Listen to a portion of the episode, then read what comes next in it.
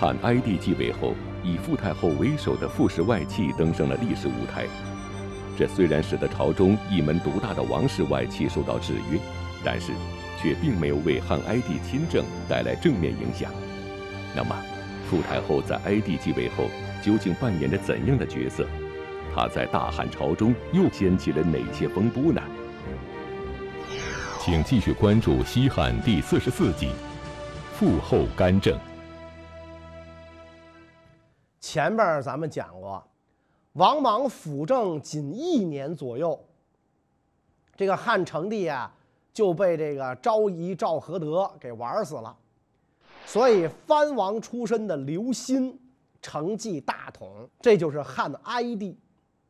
这哀帝刘歆是元帝的孙子，他的父亲呢是元帝跟傅昭仪生的定陶公王刘康。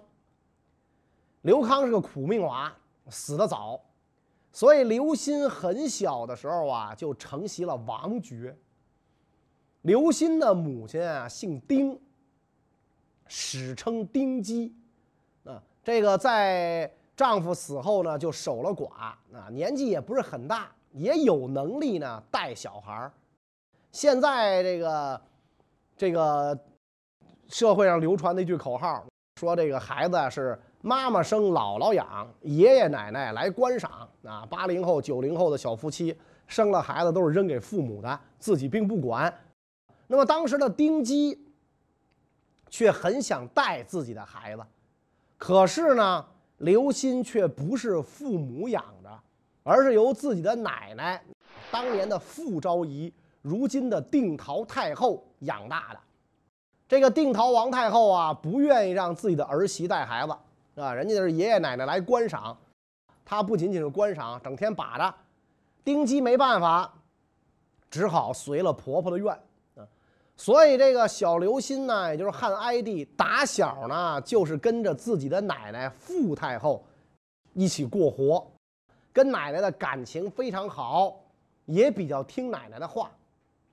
后来在给这个成帝挑选过继儿子的时候。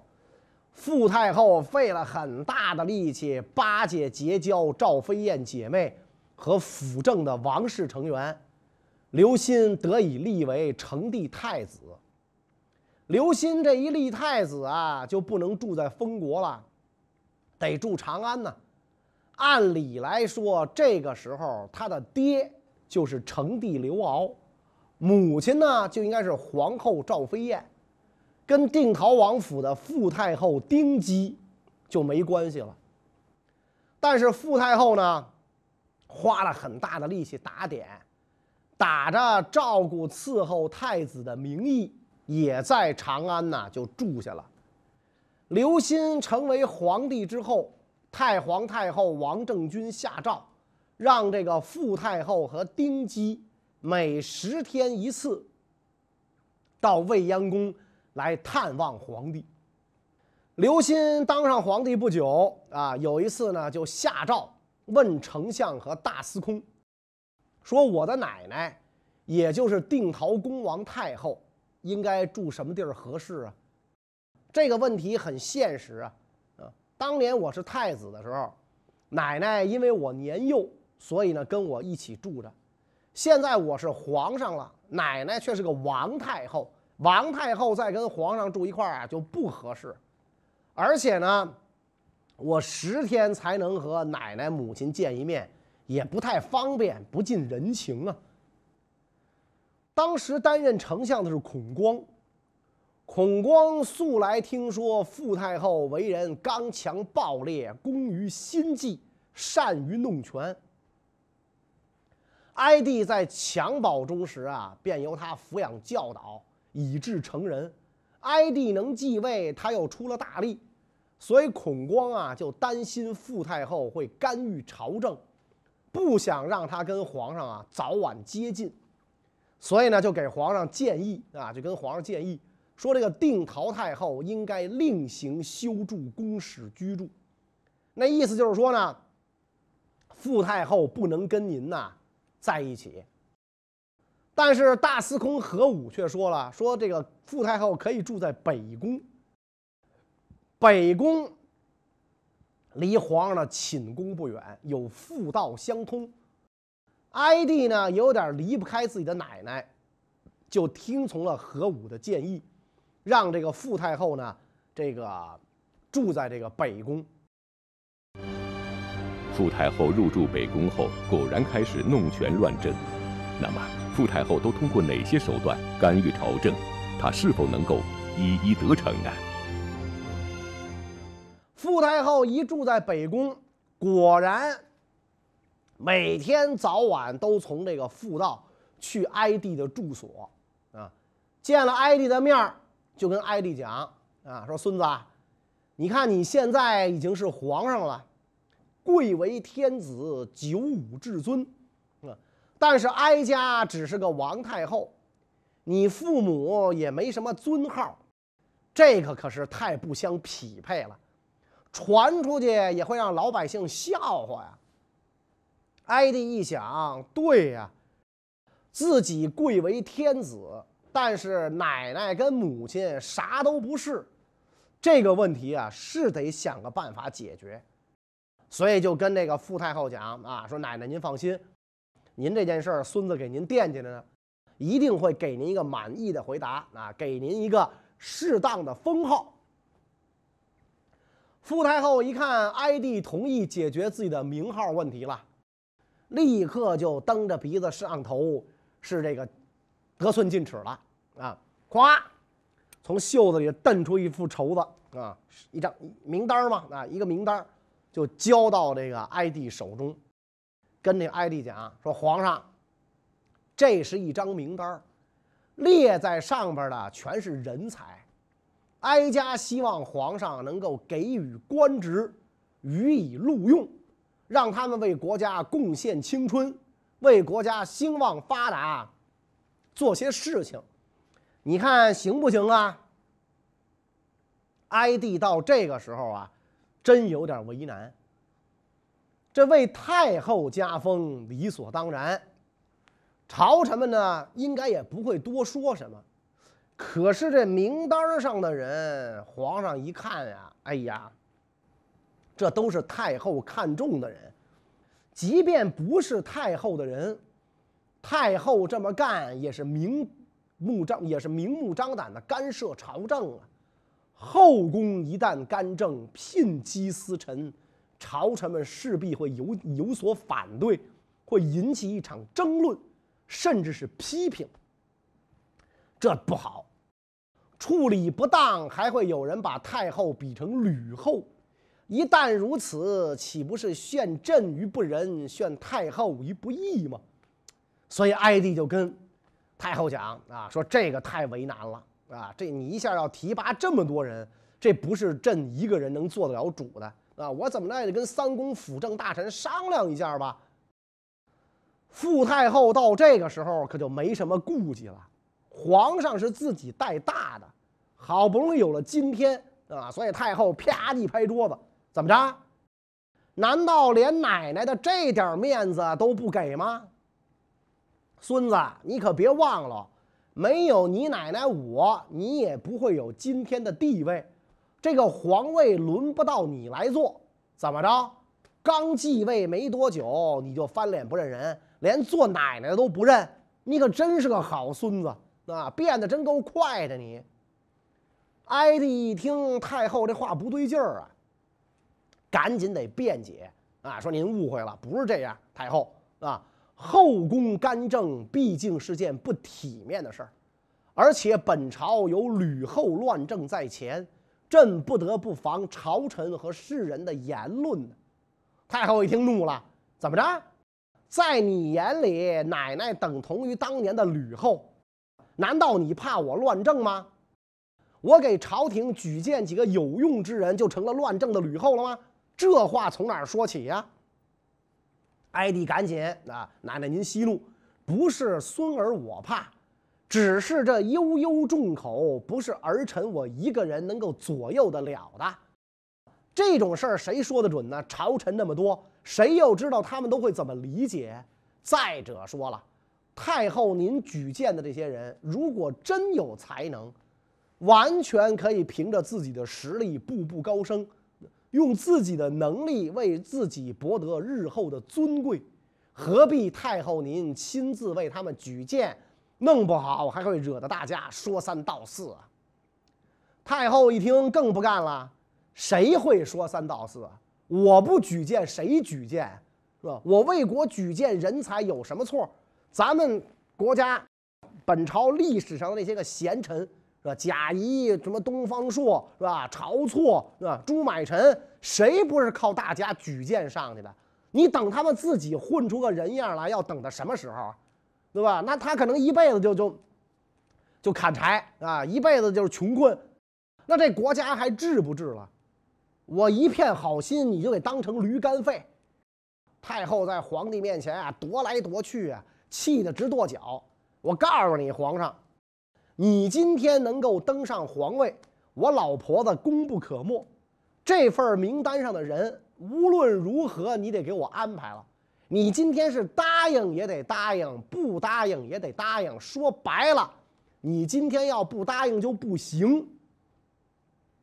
我就不信谁敢否定我的想法。谁要是敢跟我对着干，我就让谁到九泉之下去陪伴先帝爷。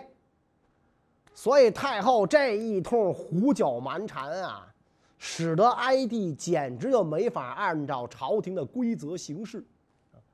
后来有一个臣子高昌侯董弘，为了迎合哀帝和傅太后的心意，就上书说：当年秦庄襄王的母亲本来是夏氏，后来这个庄襄王被华阳夫人认为嗣子，等到庄襄王继位，夏氏、华阳都被尊称为太后，所以呢，应该尊定陶恭王后为帝太后。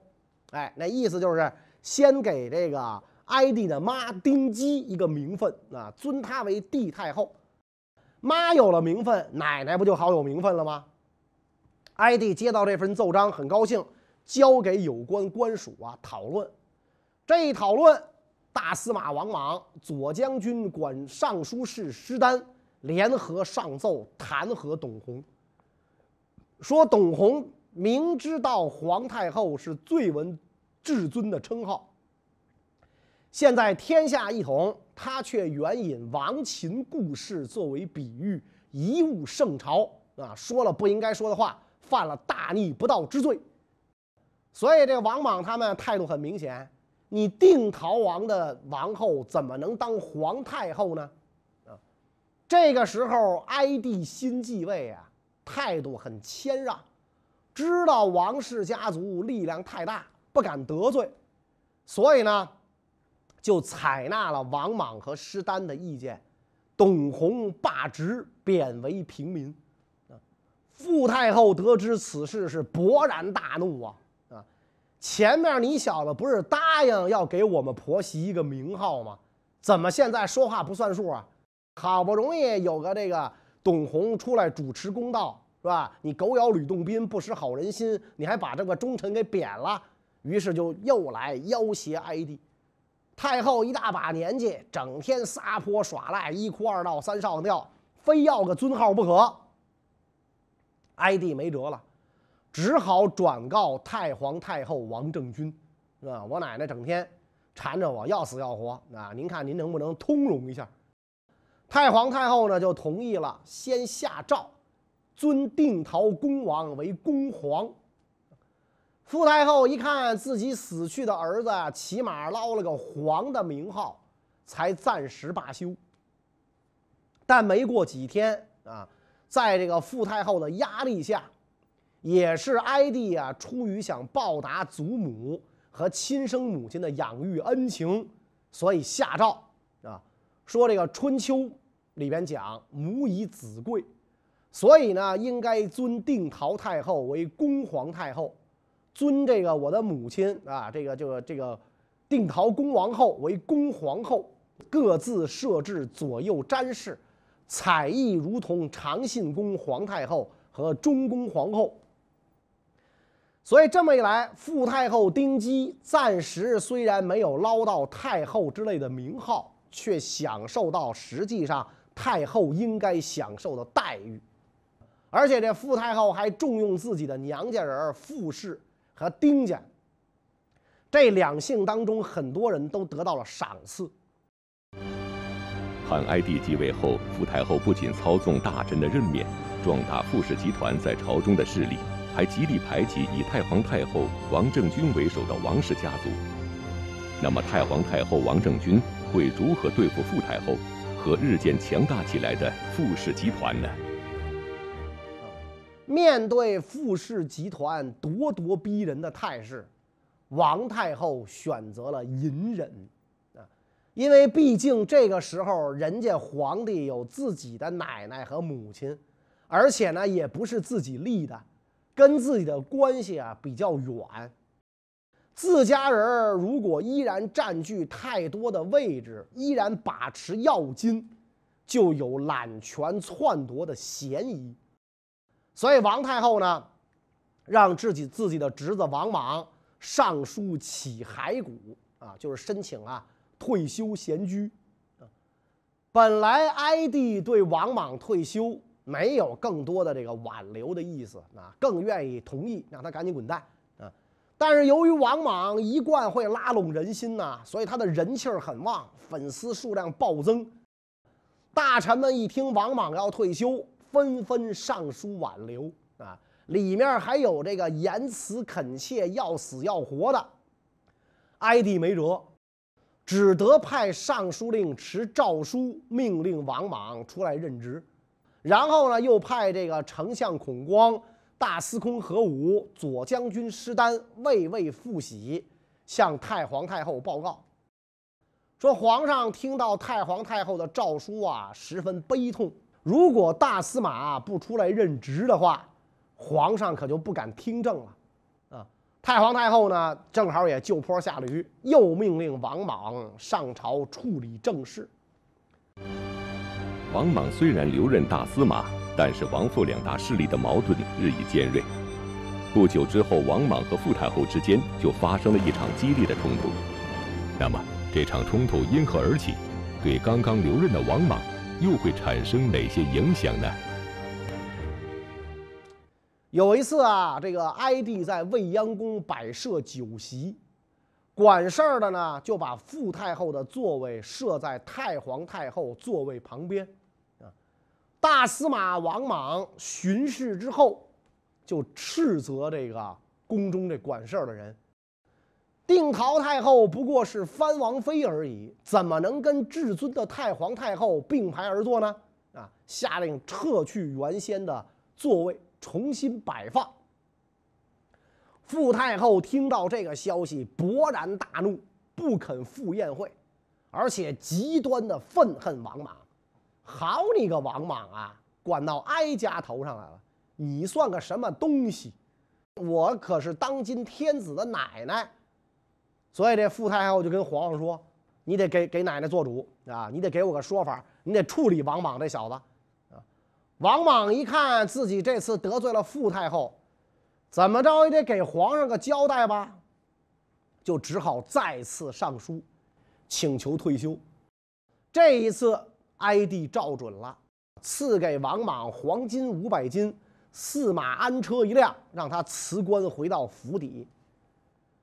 但是这公卿大夫们啊，大多称赞王莽，所以哀帝呢就给了王莽更多的恩宠啊，派这个中黄门啊到王莽家供王莽差使啊。咱们讲过，这中黄门都是皇宫里伺候皇上的，那到王莽家伺候王莽，每隔十天赐宴一次，然后下诏增加曲阳侯王根、安阳侯王顺、新都侯王莽、丞相孔光。大司空何武、采邑人户各不等，赐王莽特进几世中。每月一号、十五号朝见皇帝，朝见礼节亦如三公。但是毕竟王莽这个时候已经远离中枢权力，啊，位高权不重，说话呀已经不顶用了。以傅太后为首的这个傅丁外戚集团啊。在这个哀帝当上皇帝还不到一年的时候，表现出了咄咄逼人的态势。虽然呢他们的力量不足以撼动王室，但是呢也算是一时出尽了风头。在成功打击了王氏集团之后，傅太后又把目光对准了昔日后宫的情敌。那么，傅太后要报复的这个人是谁？他又会遭遇怎样的命运呢？情敌之一是王太后，但是呢，这个老婆子现在是太皇太后，娘家人多，不好动，所以傅太后把目光对准了当年的另一个情敌冯昭仪。就是替元帝啊挡熊的那位，冯昭仪后来跟着儿子就藩，称中山王太后。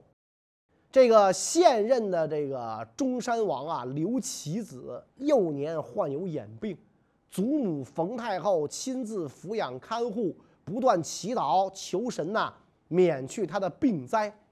那么这个哀帝听说刘启子眼睛不好，那论辈分是堂弟嘛，啊。就派了个中郎叫张游去医治刘启子的病，结果这个张游啊也是有病，而且还不是一般的病，可能是类似于这个癫痫啊、神经病之类这么一个病。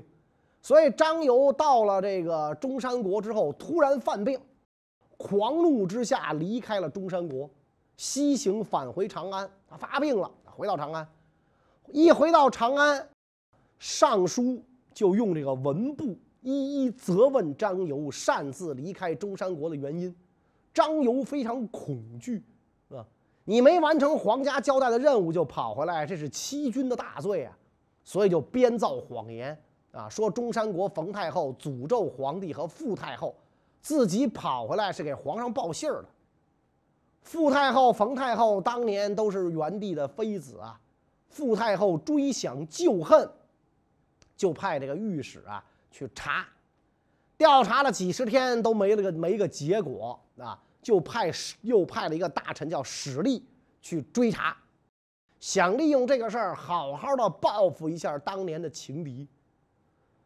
史力接受傅太后的旨意，希望因此立功封侯，所以呢就借口冯太后娘家人的过失，大兴牢狱，严刑拷问。